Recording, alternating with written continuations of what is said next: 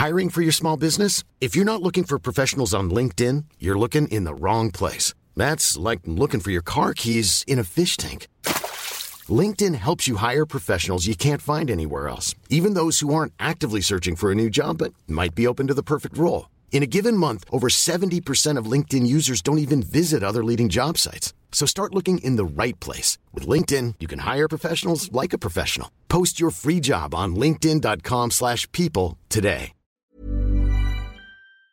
Ces derniers jours, des raids israéliens sont menés sur le territoire palestinien de la Cisjordanie et des colons israéliens multiplient des attaques sur les Palestiniens. Plus largement, ces dernières années, Israël a accéléré la colonisation du territoire de Cisjordanie, une colonisation et une situation euh, en Cisjordanie dont on entend moins parler que Gaza, mais où la situation reste critique. C'est donc ce que l'on va voir aujourd'hui. Salut, c'est Hugo, j'espère que vous allez bien. C'est le sujet donc à la une des actualités du jour. Alors, depuis euh, les attaques du Hamas, il y a bientôt euh, trois semaines, plus de 1400 personnes ont été euh, tuées côté euh, israélien, dont de très nombreux civils, et plus de 7000 personnes ont été tuées côté palestinien, selon le Hamas, avec là aussi de très nombreux civils. Alors évidemment, on parle beaucoup de la situation catastrophique à Gaza en ce moment, mais en Cisjordanie, la situation est là aussi très tendue. Depuis le 7 octobre, plus de 100 Palestiniens ont été tués en Cisjordanie par des colons ou alors par l'armée israélienne,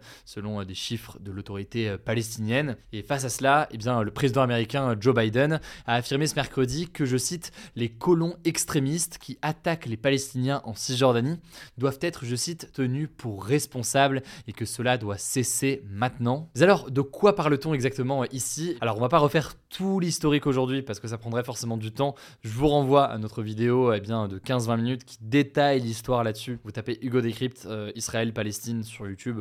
Je pense que vous la trouverez, je vous mets aussi le lien en description. Mais si on se penche par exemple sur la période en 1949, à la fin de la guerre israélo-arabe de 1949, eh bien deux territoires ne sont pas contrôlés par le nouvel État d'Israël. À l'ouest, c'est la bande de Gaza, qui est à l'époque sous contrôle de l'Égypte, et à l'est, c'est la Cisjordanie, qui est à l'époque sous contrôle de la Jordanie. Un peu plus tard dans l'histoire, en 1967, à l'issue de la guerre des six jours, Israël va remporter face à l'Égypte, la Jordanie et la Syrie, eh bien Israël prend le contrôle de la Cisjordanie et de Gaza. Sans rentrer dans les détails, du coup, ce qu'il faut comprendre, c'est que de 1967 à 2005, Israël contrôle le territoire de Gaza.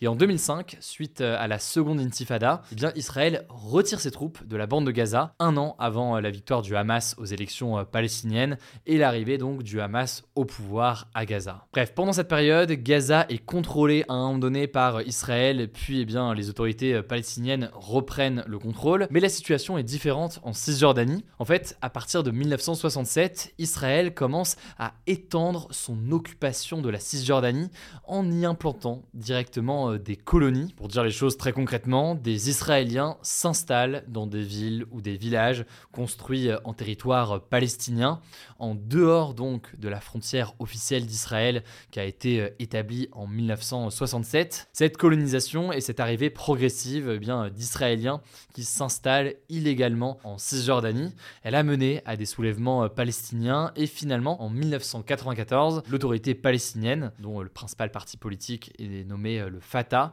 arrive au pouvoir en Cisjordanie. Ce qu'il faut comprendre donc, c'est qu'aujourd'hui, Mahmoud Abbas, donc euh, le chef du Fatah et le président de ce territoire palestinien d'environ 6000 km, un territoire où vivent 2,8 millions de Palestiniens. Mais le truc, c'est que dans les faits, cette autorité palestinienne, elle détient un pouvoir assez limité sur la Cisjordanie.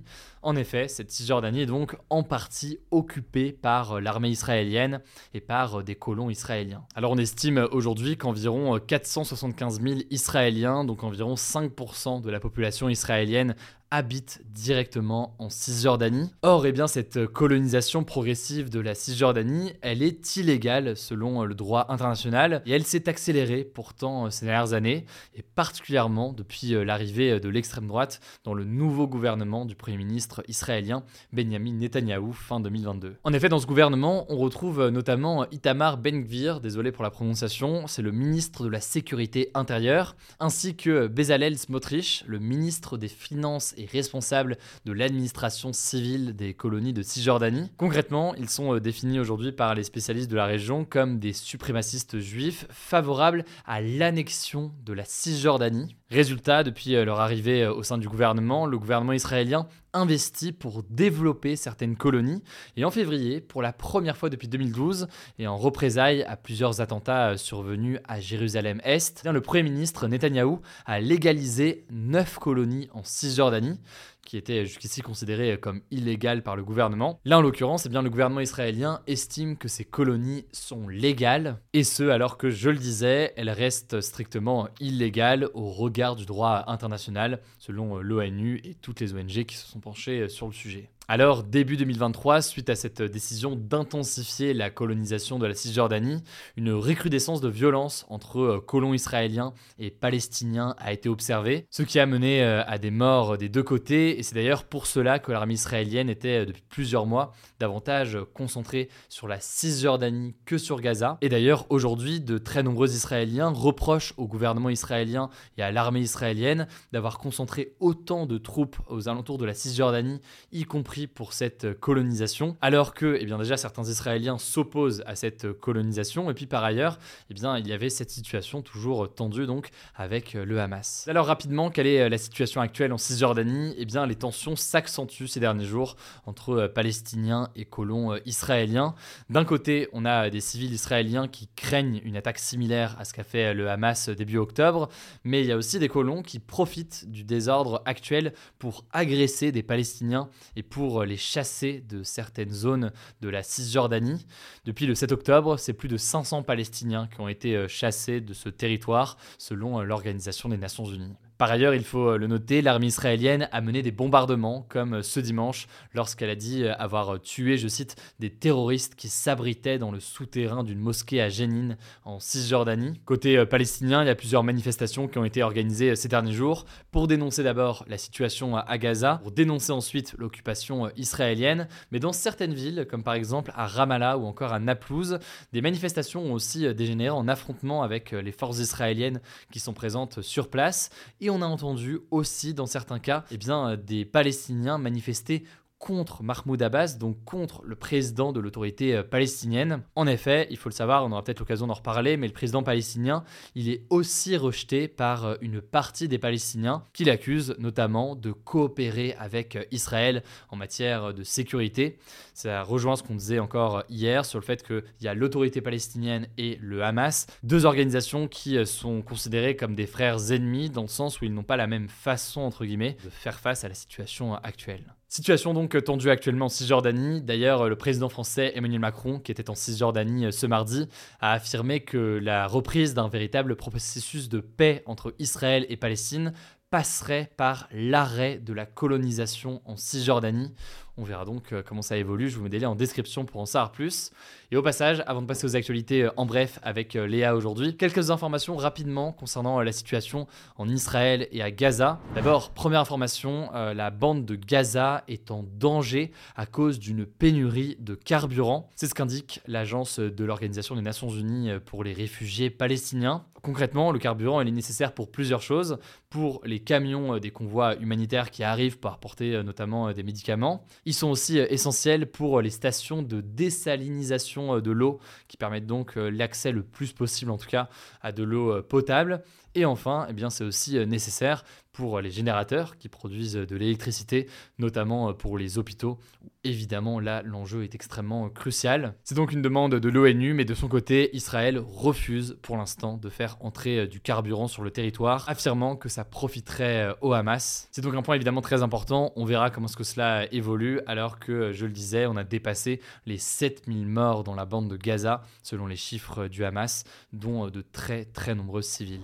Deuxième information rapidement concernant la bande de Gaza, l'armée israélienne a annoncé avoir mené euh, dans la nuit de mercredi à jeudi des opérations ciblées avec des chars dans le nord de Gaza, alors que les bombardements israéliens euh, se poursuivent. Le Premier ministre israélien Benjamin Netanyahou a confirmé la préparation d'une offensive, donc d'une invasion terrestre contre le Hamas dans la bande de Gaza. On verra donc ce qu'il en est. De son côté, le président français Emmanuel Macron a estimé qu'une opération massive d'Israël à Gaza serait une erreur. Troisième information euh, là-dessus, après avoir euh, diffusé ce lundi à des journalistes les atrocités commises par le Hamas euh, du 7 octobre sur des civils israéliens, eh l'armée israélienne a diffusé cette fois-ci des interrogatoires de membres du Hamas arrêtés par Israël. Ces vidéos, elles sont euh, disponibles sur les réseaux sociaux. On y voit donc des combattants du Hamas menottés dans des bureaux, raconter comment ils ont euh, reçu l'ordre de tuer euh, des hommes et des femmes israéliens et de capturer des femmes et des enfants. Ces vidéos ont donc beaucoup circulé, mais certaines organisations estiment que la diffusion de ces images avec des combattants du Hamas non floutés est contraire aux droits des prisonniers. Il faut savoir que les droits des prisonniers sont régis en fait par des conventions, les conventions euh, du droit de la guerre. Voilà en tout cas pour la situation actuelle. Je vous laisse avec Léa pour les actualités euh, en bref et je reviens juste après.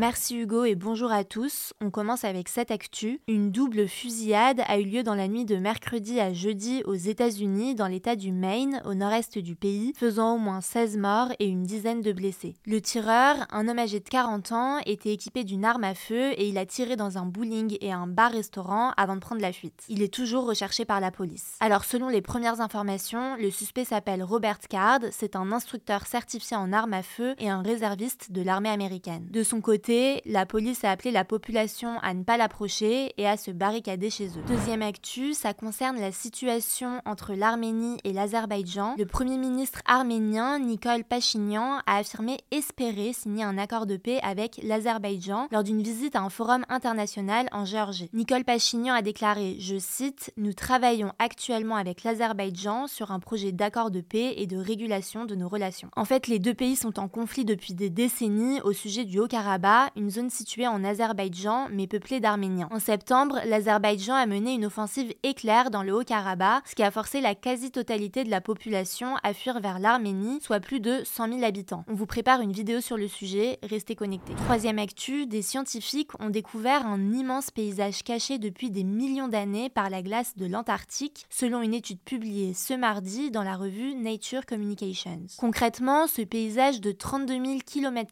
soit plus grand que la Belgique, abritait autrefois des forêts, des collines et probablement même des animaux. Alors, selon Stuart Jamieson, l'auteur principal de cette étude, c'est une découverte majeure car cette surface est restée intacte pendant plus de 34 millions d'années. Cependant, le réchauffement climatique pourrait faire fondre la glace dans les prochaines décennies et donc ce paysage risque d'être menacé. Quatrième actu, au Japon, la Cour suprême, donc la plus haute autorité judiciaire, a estimé ce mercredi que le fait d'obliger les personnes transgenres de se faire stériliser pour pouvoir changer de sexe était contraire à la Constitution, qui est la loi suprême du pays. Les personnes transgenres ne se reconnaissent pas dans le genre qui leur a été attribué à la naissance. Et depuis 2003 au Japon, une personne qui voulait changer de sexe devait respecter plusieurs critères comme être célibataire, ne pas avoir d'enfants mineurs ou prouver l'absence de capacité reproductive, ce qui nécessite généralement une stérilisation. Alors pour l'instant, ça ne change pas la loi dans les faits, mais cette décision de la Cour suprême devrait donner lieu à une nouvelle loi qui interdira donc cette stérilisation obligatoire. Dernière actu, le basketteur français Victor Wembanyama a fait ses grands débuts en NBA, la ligue de basket professionnelle aux États-Unis. C'est une actu assez majeure dans le monde du sport, car Victor Wembanyama, qui n'a que 19 ans et qui mesure au passage 2m19, est considéré comme la future superstar mondiale de basket. Il a d'ailleurs été le premier joueur à être choisi par une équipe lors de la draft qui est un grand tirage au sort qui a lieu tous les ans pour placer les nouveaux joueurs de NBA dans les différentes équipes. À noter que la France est la troisième nation la plus représentée dans le championnat de NBA cette année, avec 14 joueurs derrière les États-Unis et le Canada. Voilà, c'est la fin de ce résumé de l'actualité du jour. Évidemment, pensez à vous abonner pour ne pas rater le suivant, quelle que soit d'ailleurs l'application que vous utilisez euh, pour m'écouter. Rendez-vous aussi sur YouTube ou encore sur Instagram pour d'autres contenus d'actualité exclusifs. Vous le savez, le nom des comptes, c'est Hugo Décrypte. Écoutez, je crois que j'ai tout dit. Prenez soin de vous et on se dit à très vite. Why don't more infant formula companies use organic, grass-fed whole milk instead of skim? Why don't more infant formula companies use the latest breast milk science? Why don't more infant formula companies run their own clinical trials? Why don't more infant formula companies use more of the proteins found in breast milk? Why don't more infant formula companies have their own factories instead of outsourcing their manufacturing? We wondered the same thing. So we made ByHeart, a better formula for formula. Learn more at byheart.com.